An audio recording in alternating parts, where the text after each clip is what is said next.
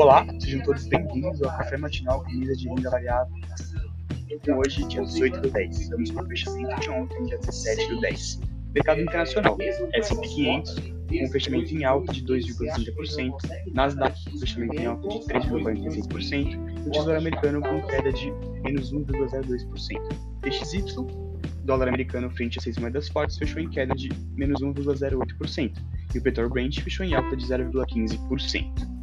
O, mercado internacional fechou em alta forte no pregão de ontem, com investidores monitorando a temporada de resultados do terceiro trimestre de 2022, que deram fôlego aos avanços dos principais índices, com destaque para os resultados do Bank of America, que foram recebidos de maneira positiva após a divulgação de números acima do consenso do mercado, e pelo resultado do Reino Unido, do plano fiscal da primeira-ministra Truss.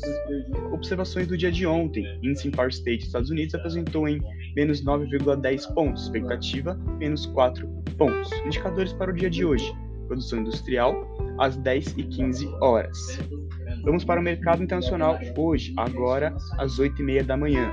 S&P 500 com alta de 1,50%, Nasdaq com alta de 1,76%, Tesouro Americano com queda de menos 0,13%, SXP 600 com alta de 0,67% e Petróleo Brent com queda de 0,40%. No radar internacional.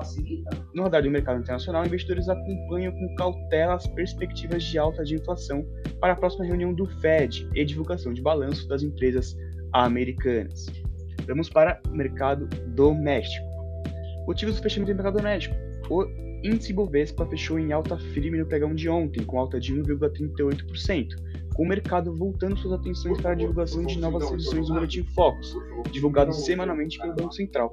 O relatório apresentou uma nova queda na perspectiva de inflação em 2022 e maiores projeções para o PIB em 2022. Destaque positivo para as empresas aéreas, CVCB3 com alta de 9,18%, EMBR3 com alta de 6,58% e Azul 4 com alta de 6,11%. O dólar fechou em queda no pregão de ontem, com queda de 0,93%, em sintonia com o sinal predominantemente de baixa da moeda americana no exterior, com investidores buscando ativos de risco devido a expectativas de balanços positivos das empresas americanas. Os juros no pregão de ontem fechou em queda de menos 1,23%, com investidores realizando a leitura de que a constante redução das estimativas de IPCA no Boletim Focus pode inferir que a inflação realmente já chegou ao pico, tendo expectativas de diminuição dos juros.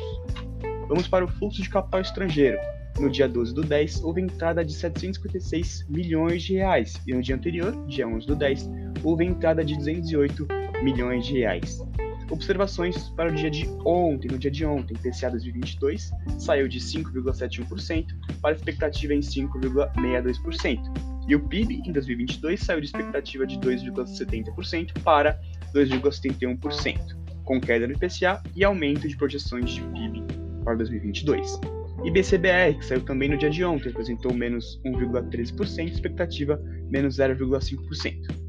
Indicadores para o dia de hoje aqui no mercado doméstico. IGP-10 às 8 horas da manhã.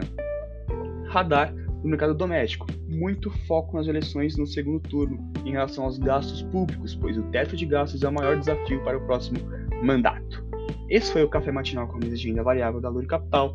Ótimos negócios a todos!